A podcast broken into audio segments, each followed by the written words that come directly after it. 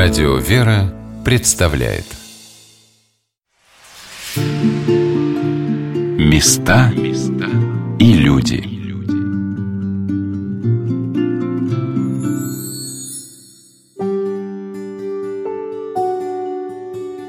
Будний осенний день на Волжских берегах.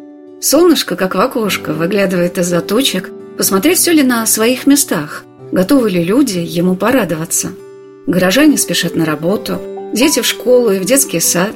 Знают ли они, что на берегах широкой реки когда-то стояла могучая Орда, вершились судьбы Руси. Сюда свозилась дань ханам. Здесь получали ярлыки на княжине. В этих землях приняли мученическую кончину святой благоверный князь, мученик Михаил Тверской и его сыновья, отправившись из далекой Твери в город Укек. И вплоть до правления императора Петра I эти земли населяли кочевники – и плодоносные поля, которые переливаются на закате всеми оттенками золота, когда поспевают в Заволжье хлеба, оглашались топотом и свистом. А в наши дни удивительным теплом веет от этой земли, когда готовится она к богатому урожаю, чем-то до более родным, русским, истинным, тем, что донесли до нас наши деды и прадеды. В Энгельском краеведческом музее развернута постоянная экспозиция – рассказывающая о раскопках на территории Саратовской области «Мариентальское золото». И главный хранитель музея Елена Николаевна Плахова рассказала, с чего начиналась наша родина в Заволжских степях. Но как эта территория очень удобная для кочевых культур, для занятия скотоводством, то здесь проходили гуны, жили хазары, половцы. Татаро-монголов мы знаем точно, потому как у нас есть археологические раскопки на территории нашего региона, где мы находим предметы периода 14-13 веков, периода как раз Золотоордынского государства. А на правом берегу находился город Укек, в переводе с тюркского башня. Это как раз Золотоордынский город, который был установлен в XIV веке. А здесь у нас на левом берегу были различные ставки. Летние ставки ханов, как раз которые менялись в период правления Золотой Орды, различные были. Поэтому, конечно же, здесь есть материальные доказательства присутствия как раз татаро-монголов. Когда победил наше государство Золотоордынское, распалось государство несколько ханств, и последние уже были завоеваны нашим великим князем, потом царем Иваном Грозным, это Астраханское, Казанское ханство, то, конечно же, эти территории тоже, они остались, были все включены в состав Российской империи и свободные. То есть здесь практически мало было оседлого населения. У нас здесь не было многих городов. Одни из самых первых городов были построены, если по Волге смотреть, здесь близлежащие 1586 Самара, 1589 Царицын, Волгоград, 1590 Саратов. Но это все правый берег, а у нас здесь на левом берегу, здесь свободная территория, воровские казаки, люди, бежавшие от закона, чувствовали себя здесь прекрасно, вольготно. И нужно было эту территорию заселять, осваивать. Но пока правительство решало этот вопрос, сюда прибыли калмыки. Это западные монголы, западная территория Монголии пришли сюда и считали эту территории своей родины, да, своей землей. Здесь их прелестная вода очень много, широкая Волга, здесь прекрасные земли. Поэтому здесь было образовано так называемое калмыцкое государство во главе с ханом калмыцким Аюкой Манчаком. Это человек, харизматичная личность, он лично общался с Петром I в 1722 году, когда Петр плыл по Волге в южную крепость Азов. И э, калмыки вместе с нашим государством решали вопросы военной защиты южных границ Российской тогда империи. Так что они нам помогали в определенный момент. Торговля шла. Калмыки торговали своим котом, какой лошади, верблюды и так далее. То, что они, вот, в общем, чем они разводили, занимались. Потом они уехали, ушли отсюда. То есть калмыки были последние кочевые представители вот этой такой цивилизации неоседлой. И вот высокие волжские берега распахнулись, как книга, с новыми страницами истории русского государства. И пришли сюда государевы люди. Стрельцы возвели на правом берегу город Саратов – а малоросса Солевоза основали на левобережье Покровскую Слободу. И украсилась эта земля православными храмами. Полилась над рекою молитва к Богу. И в наши дни это преемственное заслонило собой век XX, когда на территории всей Заволжской земли не было ни одного православного храма. Но память о них была жива.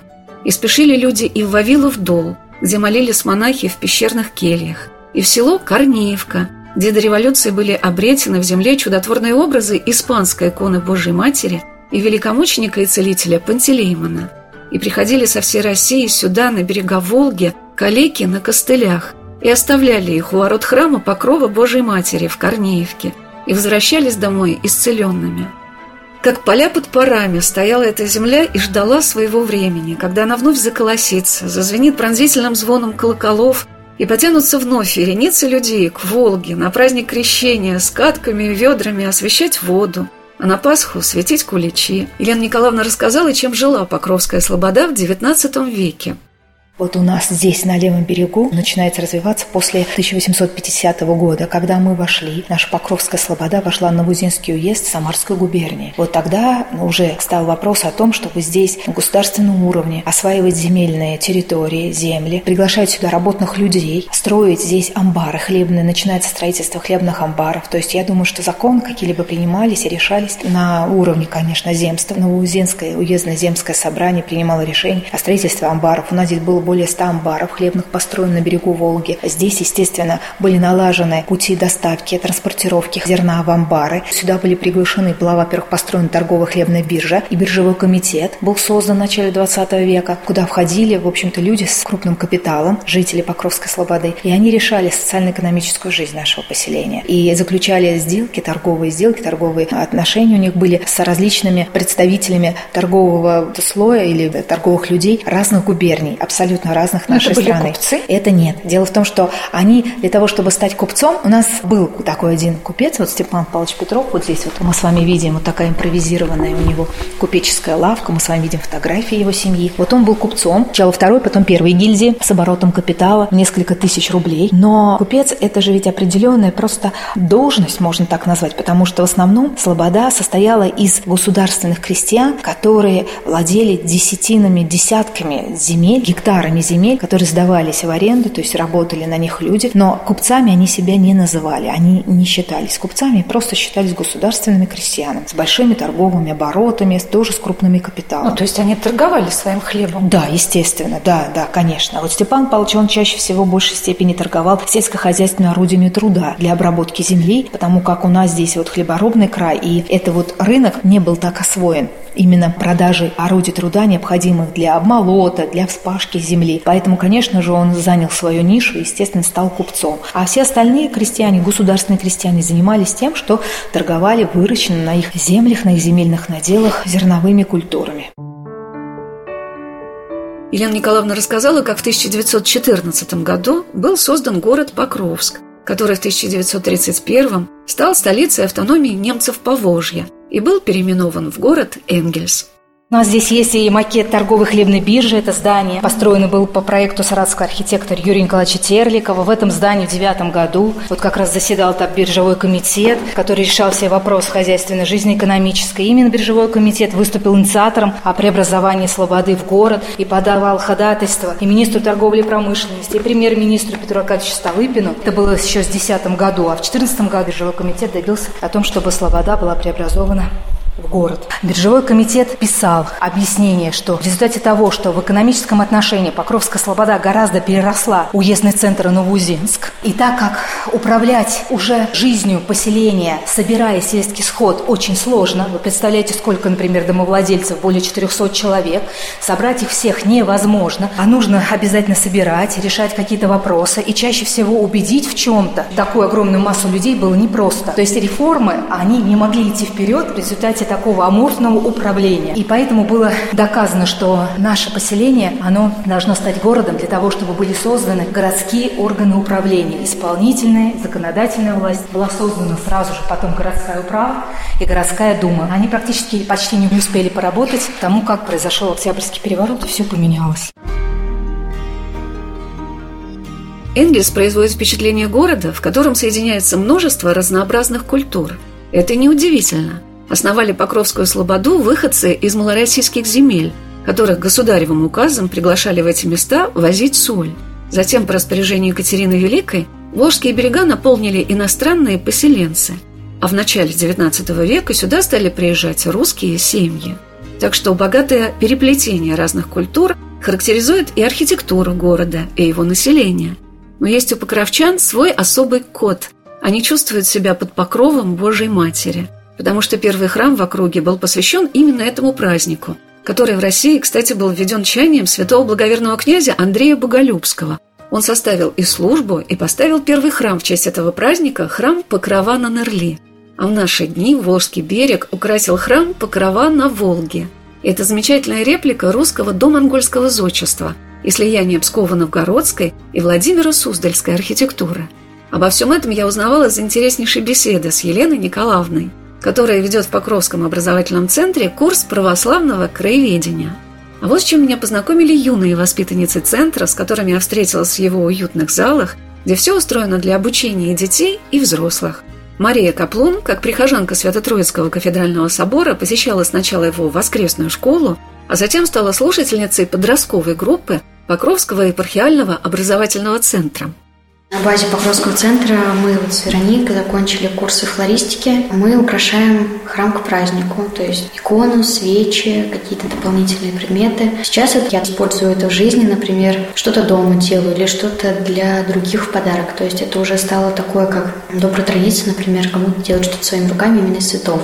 Здесь тоже, когда какие-то праздники наподобие Троицы или Вербного воскресенья, помимо всего украшения, мы делаем, ну, скажем так, мини-букеты из этих цветов, которые остаются. Вот тоже кому-то дарим, чтобы какая-то радость праздника осталась на душе. Правящий архиерей Покровской епархии, епископ Покровский Новоузенский Пахомий Брусков сказал о том, насколько востребованными становятся те навыки, умения, которым со всем мастерством и профессионализмом обучают и детей, и взрослых в образовательном центре епархии. Так или иначе, когда приход развивается, благоустраивается территория вокруг храма. Мы стали проводить курсы церковного ландшафтного дизайнера. Соответственно, огромное количество людей, которые, начиная церковную жизнь, задаются вопросами, а как вот питаться, как готовить постную пищу, не постную. Тут же тоже много всяких традиций. Родился курс, как-то мы называли, по-моему, там, православной трапезы или что-то еще. И вот мы, наши хозяйки, девочки приходили, значит, они вот учились там. Ну и, конечно, один из самых успешных курсов – это церковный флорист. И представьте, у нас каждый год, ну, в основном, конечно, женщины, девушки занимаются занимаются. И я вот на собственных глазах вижу, как это поменяло церковную жизнь, богослужебную жизнь нашей епархии. Куда не приедешь, просто смотришь, ну, девчонки в каждом храме прекрасно украшают иконы, плащаницы. Ну, соответственно, это, мне кажется, вообще общий уровень какой-то эстетической красоты растет среди наших прихожан. Есть такая польза. Мне не довелось познакомиться с описанием того, как в Покровской Слободе проходили свадьбы. Наверное, у каждой части города были свои обычаи, но мне запомнилось, как накануне Рождества и Крещения Господня хозяйки готовили сочиво и взвар и обязательно ставили его на сено и солому, которым кормили потом в течение года заболевших животных. Были свои обычаи совершать праздники. Перед освящением воды на Волге полили из ружей, а освещать на Пасху носили сало и поросенка, а не только яйца и куличи. Но вот первыми школами в Слободе были церковно-приходские училища – созданные при храмах Покровском, Петропавловском, Вознесенском и Троицком. Была в Слободе трехклассная земская школа, и несмотря на то, что в классах было так тесно, что ученикам и сидеть-то было негде, мамы со слезами просили принять своих детей и учиться хоть сидя на полу, понимая, что знания ребенка в жизни очень пригодятся.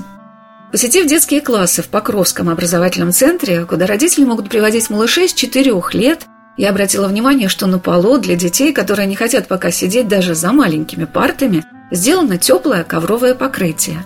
Юлия Кабдулаевна Земскова рассказала, как люди в городе узнают о возможности обучения в епархиальном образовательном центре – мы, во-первых, объявления везде просто даем по приходам, это раз. Во-вторых, у нас есть сайт Покровского вокзала, там тоже объявления вывешиваются. В социальных сетях тоже есть свои страницы, то есть они тоже, вот у них все это есть. И когда вот, например, работаешь, вот отец Аркадий, он беседует, например, с ребятами, с первокурсниками, какой-то там, потому что это отдел молодежи, например, первый курс там какого-нибудь колледжа или нашего института вот этого идти. И он говорит им, они приходят очень много. Отец Аркадий приводит очень много на самом деле. И они на образовательный курс курсы сами интересуются. Это один момент. Второй момент – дети, конечно, приводят, потому что когда дети наши, воспитанники воскресной школы, приходят в свои школы и говорят, а я хожу в воскресную школу. Им есть такие, которые заинтересовываются, говорят своим родителям, и родители уже приходят через детей, приходят и сами в храм и приводят. То есть вот такой план у нас есть, даже такой путь на приход. Больше всего мне понравилось, как один папа привел, значит, ребенка и говорит, я говорю, а вот нам надо там, а что же вы мне не говорили? Я, я не знала, я работаю там, ну, условно говоря, через дорогу, да, а я смотрю храм и храм, говорит, я говорю, ну как же вы, мы объявления вешаем и все. Я говорю, ты заходил, свечки-то, ну, есть такое дело.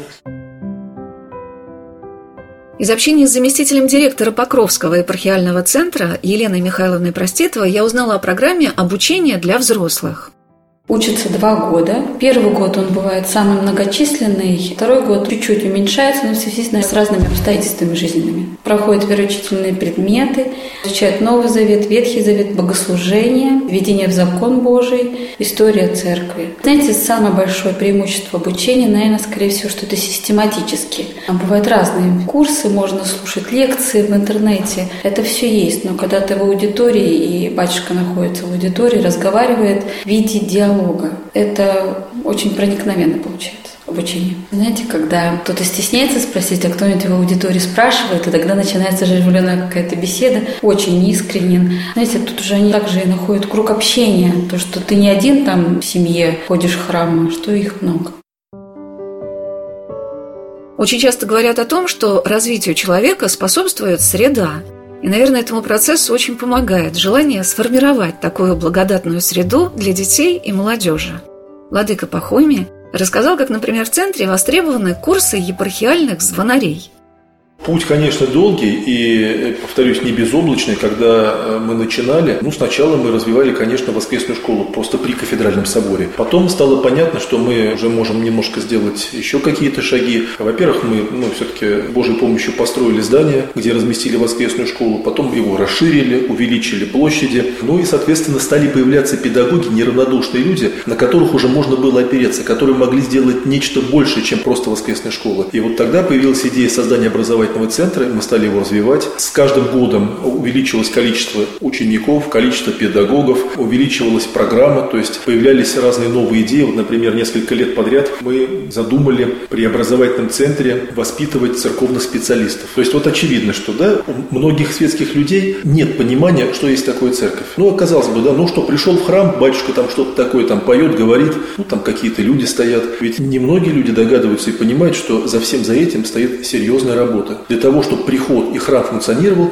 для этого нужно, чтобы были профессиональные певчие, чтецы, знатоки устава, церковные звонари. Сегодня огромная часть человеческой жизни, такой повседневной, она находится в виртуальном пространстве. Это соцсети, это, это интернет-ресурсы, это общение через мессенджеры, те или иные. Соответственно, значит, должен быть контент. И мы этот контент готовим. У нас действует свой епархиальный сайт. Мы присутствуем, как епархия, во всех социальных сетях. Нужны фотографии, нужны авторы. Значит, нужно готовить. У нас появилось целое направление направление церковной фотографии, церковных фотографов. Ну, про звонарей вообще не говорю. То есть у нас вот сегодня, например, при кафедральном соборе, может быть, человек 10-12, прям вот реально мальчишек, которые звонят, их хоть на конкурс отправляй куда-нибудь прям. Это очень здорово.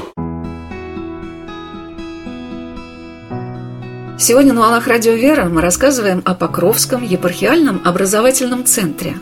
Каждый волжский город, наверное, стремится стать в какой-то области столицей Поволжья – но если говорить о городах Саратове и Энгельсе, этот регион всегда славился своими вузами и средними учебными заведениями. И вот теперь в церковной среде в Заволжье есть образовательный центр, в котором готовят специалистов разных направлений. Я уже об этом сказал. Мы проводим такие курсы повышения квалификации для таких работников, как церковный бухгалтер, распространитель церковной утвари, катехизаторы, соответственно, ну и там церковные чтецы, певцы, это все, это все как бы есть. Мне запомнили слова человека, который долгие годы трудился на Ниве миссионерства, и когда его спросили, какими качествами должен обладать миссионер, он ответил «Будьте добрыми». Задали вопрос, что надо уметь делать – быть добрыми. Чему учить людей? Быть добрыми. В Покровской епархии, по-моему, это самый главный лозунг церковной жизни. Мне запомнили слова владыки Пахоми о том, какими бы он хотел видеть священников вокруг себя. Владыка сказал «самоотверженными». Любви научить невозможно, но если они видят пример любви, возможно, в ком-то она тоже загорится. Я более того скажу, да, я уверен, что наше духовенство во многом это подвижники. Вот у нас принято ругать власть, принято ругать духовенство в том числе. Я как никто другой, как архиерей, как лучше всех знающих наших священников, знаю все их недостатки, все их немощи, все грехи в конце концов. Но я готов свидетельствовать, что среди нашего духовенства большинство и подавляющее большинство – это люди очень самоотверженные. Это люди, которые служат порой в тяжелейших условиях, в крайней нужде и бедности. Вот есть такой расхожий, знаете, миф, да, что там все священники есть на Мерседесах. Вот многократно об этом говорил. У нас нет ни одного священника, кто ездит на Мерседесе. А вот на старых ведрах с гайками, да. А вы представляете, что когда священнику, когда он в степи служит, он один окормляет целый район. Это десятки, сотни километров он наматывает порой за один день. И он служит и трудится в очень непростых условиях. Я попросил владыку рассказать о священнослужителях Покровской епархии. Я для себя как-то выбрал движение в двух направлениях. Первое, что, конечно, мы особое пристальное внимание уделяем нашим ребятам, молодежи. То есть на большинстве приходов священник ну, как-то смотрит, и если есть какой-то помощник, то он пытается развить в нем вот это желание послужить церкви. Достигая определенного возраста, парень поступает в семинарию, женится, я его рукополагаю и направляю на служение на какой-то приход. Но это юношество, это молодежь. Это вот первое направление. Второе – это, конечно, люди в возрасте. Среди наших прихожан есть много людей, которые состоялись в жизни как отцы, как профессионалы, как прихожане в том числе. И имея какой-то за спиной жизненный и духовный же опыт, я таким людям предлагал и предлагаю рассмотреть возможность обучения и церковного священнического служения. Многие ли откликаются? Есть. Я могу сказать, что за 10 лет, ну за 11 лет фактически управления епархией, я сейчас точно не скажу, но в общем-то человек 50 я руку положил, ну это прилично. И среди них много мужчин в возрасте, которые, по моему глубокому убеждению, огромную пользу сегодня приносят церкви. Они не боятся трудностей, они, повторюсь, уже сложились как личности, как отцы, как главы семейств. Они имеют колоссальный жизненный опыт и не боятся ехать, в том числе в самые трудные места, в самые отдаленные точки нашей епархии. То есть вот такая работа у нас ведется. Кадры мы стараемся воспитывать, кадры мы ищем, но тут есть, конечно, тоже свои трудности, свои подводные камни. Это все не просто. Это такое, знаете, творчество, это, это поэзия своего рода. Да? Тут, тут механически ничего не сделаешь, тут надо творить, ты должен ощущать себя частью этого процесса. Но это очень интересно. Какой внутренней красотой и силой наполняется жизнь, когда она созидается на доверии Богу. Негромкие будни одного епархиального дня архиерея вместили в него и нашу беседу, и множество встреч, и прежде всего, конечно, молитву за тех, кого вручил Господь. Стоит только оглядеться вокруг себя, выйти из малого атома своего дома, чтобы увидеть, какими делами полнится жизнь. И во многом ее созидают неравнодушные люди, священнослужители и прихожане православных храмов, и многие другие, каждый на своем месте, пытаются что-то сделать на этой земле – но вместе это дело превращается в нашу общую судьбу. Я спросила владыку, как начиналась эта плодотворная жизнь Покровской епархии.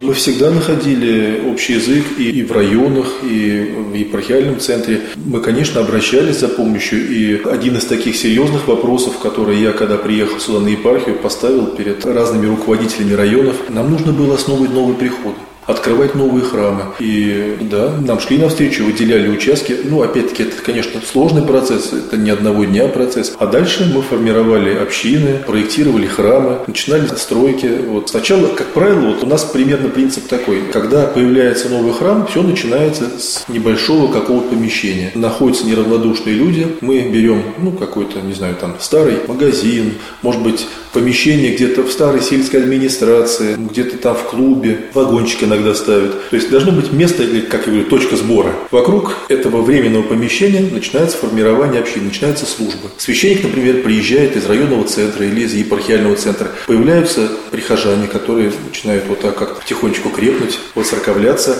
Со временем выделяется участок, приводится порядок, проектируется храм, начинается строительство храма, потом, соответственно, там появляется может, постоянный священник, формируется воскресная школа. То есть вот таким образом приход как младенчик во взрослого человека, он не может превратиться там за несколько дней, да, это годы. С властью у нас есть, конечно, и доброе общение, и соработничество. Есть очень много интересных проектов, в которых мы совместно имеем интерес. Ну, например, те же самые образовательные проекты. Все, что касается духовно-расного воспитания в школах, это так или иначе у нас, конечно, комитет образования в этом принимает участие участие. Вот, и за 11 лет в разных районах у нас много поменялось руководителей, много поменялось вот людей, связанных с образовательным процессом. Со всеми ими у нас были остаются хорошие отношения, работа это ведется. Вообще все, что доброе и хорошее можно и нужно делать, это необходимо делать. И в любой среде, пусть это власть имущие, педагогическая среда, военнослужащие, офицерский состав, у нас есть несколько крупных соединений, в которых у нас тоже есть и храмы, и священники. Мы такую работу проводим. Социальная работа – это вообще вот поле не перепаханное, и отдельное направление у нас, конечно, наш социальный центр милосердия – это прям отдельная статья. Очень интересная социальная работа, так называемая дикония. Здесь очень здорово складывается. И все, что касается вот разных людей, и государственных, и частных, и прочих-прочих, с этими людьми налажены контакты. Я спросила владыку Пахомия, надо ли ставить церкви перед собой цели и задачи, и какими он их видит. У церкви есть свои задачи. Что это за задача? Церковь, главное ее предназначение в этом мире – это свидетельство о Христе, свидетельство о Боге – истине. Естественно, мы живем в реальном мире, в реальном обществе людей со своими трудностями, недостатками, своими проблемами. И, конечно, мы ищем определенные возможности именно в этом обществе достигать своего служения. Но, повторюсь, главная наша задача – это свидетельствовать о Христе. И все наши взаимные проекты, все наше сотрудничество, оно направлено к тому, что мы так или иначе пытаемся вот, но донести до людей божественную правду. Это сложно, это трудно бывает. Но мы стремимся это делать. Вот. И, повторюсь, много людей, которые как-то этим процессом зажигаются, принимают в этом участие, находят для себя в этом тоже определенное какое-то основание и помощь и поддержку. У одного из самых ярких и известных миссионеров Русской Православной Церкви, святого праведного Иоанна Кронштадтского, есть замечательная книга «Моя жизнь во Христе», как раскрывает каждого человека вера в Бога. Наверное, немало из тех, кто трудится сейчас в православных храмах, на приходах во всех уголках нашей страны ответят, что 20 лет назад они не могли и представить, как преобразится их жизнь. Эта великая сила Божия созидает на нашей земле самое доброе, ценное и прекрасное, что останется на ней и после нас. Но научить воспринять этот дар, передать его последующим поколениям, это наша общая задача. И учиться этому никогда не поздно. И я сердечно благодарю Владыку Пахомия за этот еще один урок Покровского епархиального образовательного центра для слушателей «Радио Вера».